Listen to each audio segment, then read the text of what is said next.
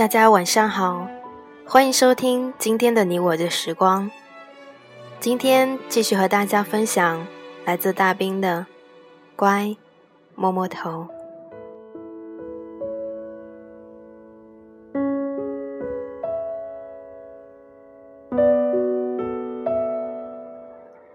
那些年，我在拉萨开酒吧，每回一录完节目，就从济南往西藏跑。我有我的规矩，只要是回拉萨，那就只带单程的路费，从济南飞到成都或丽江，然后或徒步或搭车，一路卖唱或卖画往前走。苦是苦了点，但蛮有意思的。反正在这个世界赚来的银子，少爷懒得拿到那个世界去花，少点就少点儿。出行的时间短到半个月，长则三个月。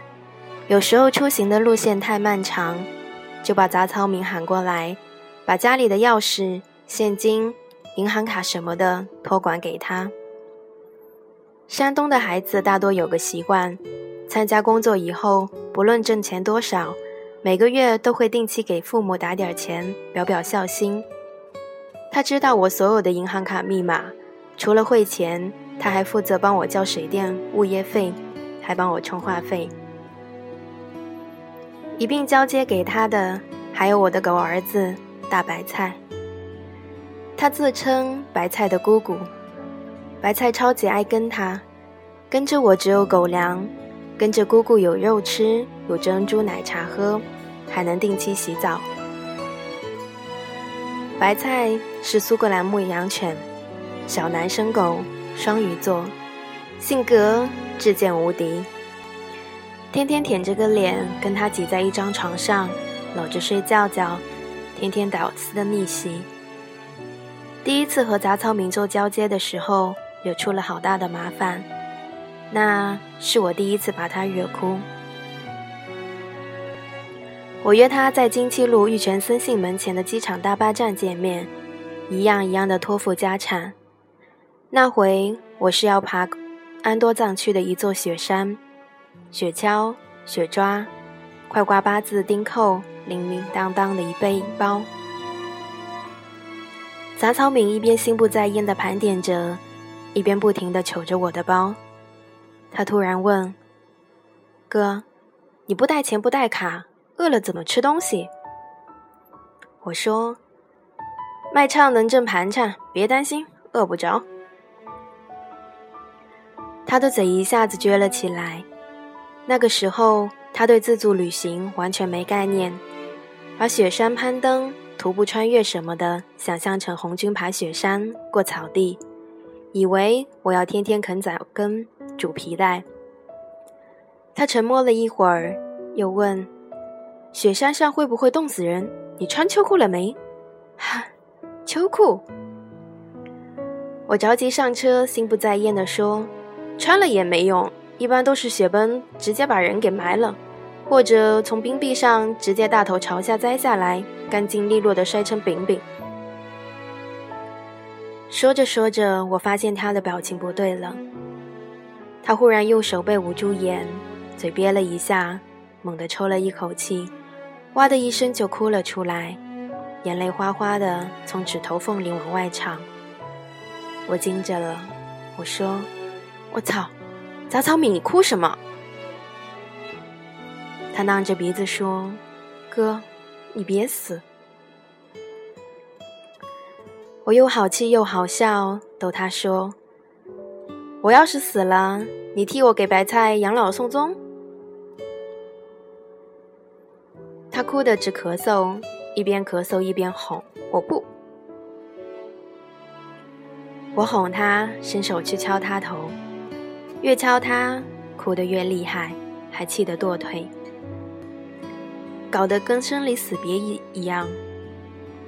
她那个时候已经是二十岁的大姑娘了，可哭起来完全是个孩子。后来生离死别的次数多了，她慢慢的习以为常，哭倒是不哭了，但添了另外一个熊毛病。经常冲着我坐的大巴车摇手道别，笑着冲我喊：“哥，别死啊，要活着回来哈！”司机和乘客都抿着嘴笑，我缩着脖子，使劲把自己往大巴车座缝里塞。他奶奶的，搞得我好像是个横店抗日志士，要拎着菜刀去暗杀关东军司令似的。哪个男人年轻时没鲁莽过？那时候几乎没有惜命的意识，什么山都敢爬，什么路都敢趟。夜路走多了，难免撞鬼。后来到底还是出了几次事，断过两回肋骨，残过几根手指头，但好歹命贱。藏地的战神和念神懒得收我，左手拇指缠在滇藏线上。当时遇到山上滚石头，急跑找掩体时，一脚踩空，咕咕噜。滚下山崖，幸亏小鸡鸡卡在石头缝里，才没能滚进金沙江。浑身摔得淤青，但仍无大碍，就是左手被石头豁开几寸长的口子，手筋被豁断了。我打着绷带回济南，下了飞机直接跑去千佛山医院挂号。太傅是我的观众，格外照顾我。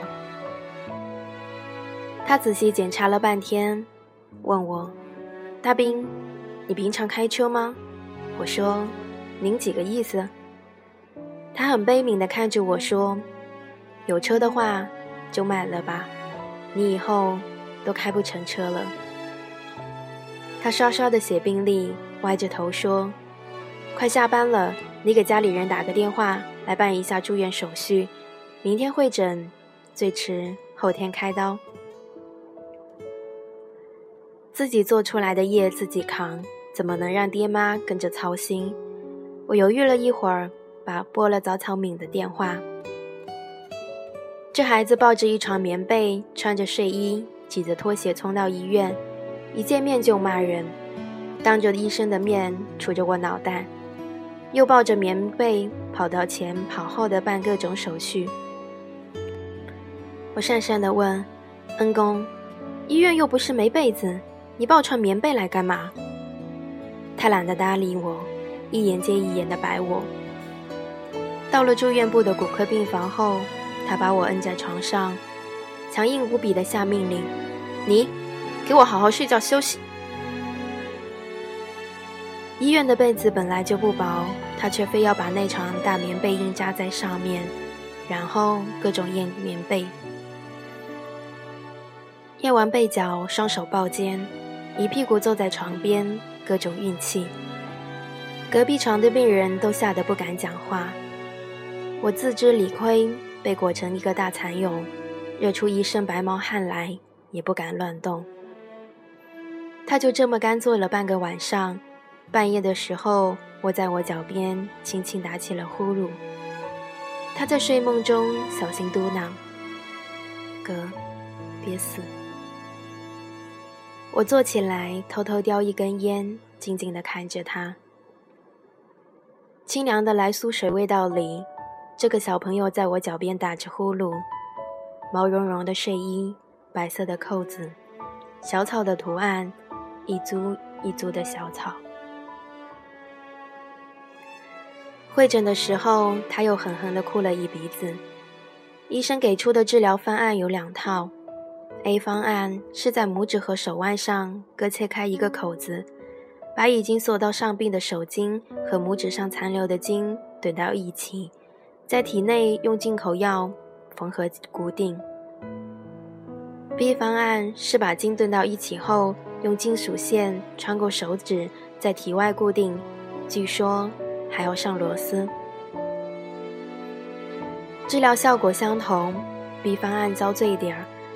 但比 A 方案省差不多一半的钱。我想了想，说：“那就 B 方案好了。”没办法，钱不够。那一年有个兄弟借钱应急，我平常没什么大的开销，江湖救急本是应当，就把流动资金全借给了他。现在连工资卡的余额算在内，账户上也只剩两三万块钱，刚好够 B 方案的开支。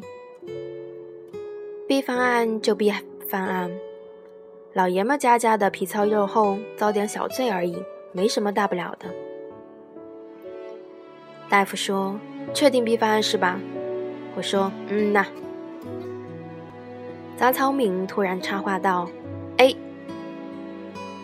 借钱的事他不是不清楚，银行卡什么的都在他那里保管，他不会不知道账户余额。”我说：“B。”他大声说：“A。”我说：“一边去，你别闹。”他立马急了，眼泪汪汪的冲我喊：“你才别闹！”治病的钱能省吗？他一哭就爱拿手背捂眼睛，当着一屋子医生护士的面，呜呜的哭了起来。我觉得太尴尬，摔门走。医生拦住我打圆场：“好了好了，你妹妹这是心疼你呢。”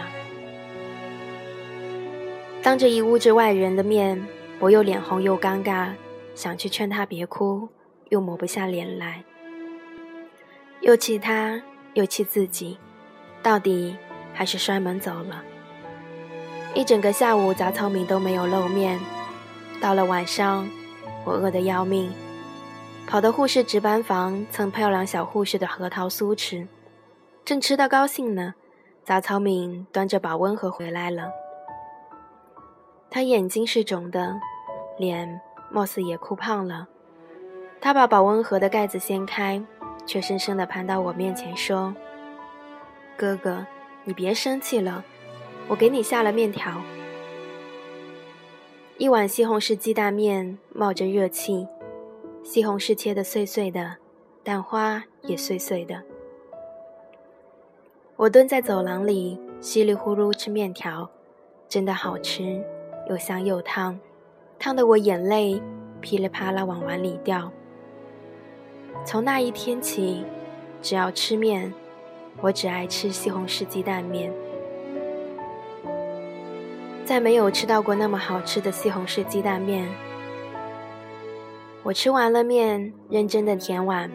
杂草敏蹲在我旁边，小小声说：“哥，我以后不凶你了，你也别凶我了，好不好？”我我说。嗯嗯嗯，谁再凶你谁是狗。我腾出一只手来敲敲他的头，然后使劲把他的短头发揉乱。他乖乖地伸着脑袋让我揉，眯着眼笑。他小小声说：“我看那个小护士蛮漂亮的。”我小声说：“是呢是呢。”他小声说：“那我帮你去要她的电话号码好不好？”这个小护士从门里伸出脑袋来，也小小声的说：“他刚才就要走了，连我 QQ 号都要了，还他妈吃了我半斤核桃酥。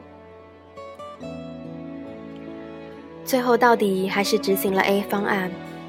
他知道我死要面子，不肯去讨债，也不肯找朋友借，又不愿意向家里开口。”缺的钱，他帮我垫了。他工作没几年，没什么钱。那个季度，他没买新衣服。手术后感染化脓，加术后粘连，足足住了好几个月的医院。杂草敏那时候天天来陪床，工作再忙也跑过来送饭。缺勤在旷工，奖金基本给扣没了，但。我一天三顿的饭从来没耽误过。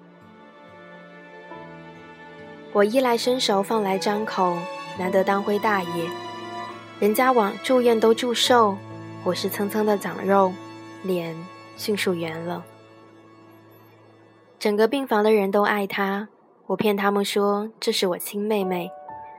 有个小腿骨折的老太太，硬要认她当儿媳妇。很认真地跟我数到他们家有多少处房子，多少个铺面。杂草敏和那帮小护士完成了姐妹淘。你送我个口红，我回赠个粉饼，聚在一起叽叽喳喳聊电视剧。人家爱屋及乌，有两个小护士经常在饭点蹭蹭蹭的跑过来，摸摸我脑袋，然后往往我嘴里硬塞一个油焖大鸡腿。他们跟着他一起喊我哥，但老摸我脑袋，把我当小孩。搞得我怎么也不好意思开口要电话号码。生病也不能耽误工作，台里催我回去录节目，整条胳膊打着石膏上台，主持始终不妥。杂草敏给我搞来一条彩色布套子，套在石膏上，时尚的一塌糊涂，像花臂纹身一样漂亮。录节目的间隙，他神经兮兮的请着透明胶。跑过来往布套子上摁，我说你干嘛？他呲着牙笑说：“上面粘的全是白菜的狗毛，镜头一推，特写特明显。我给你捏捏哈。”我揪着他耳朵，让他老实交代这条布到底是什么东西的干活。我他妈胳膊上套着杂草米的彩色长筒袜，主持了一个季度的节目。你信不信？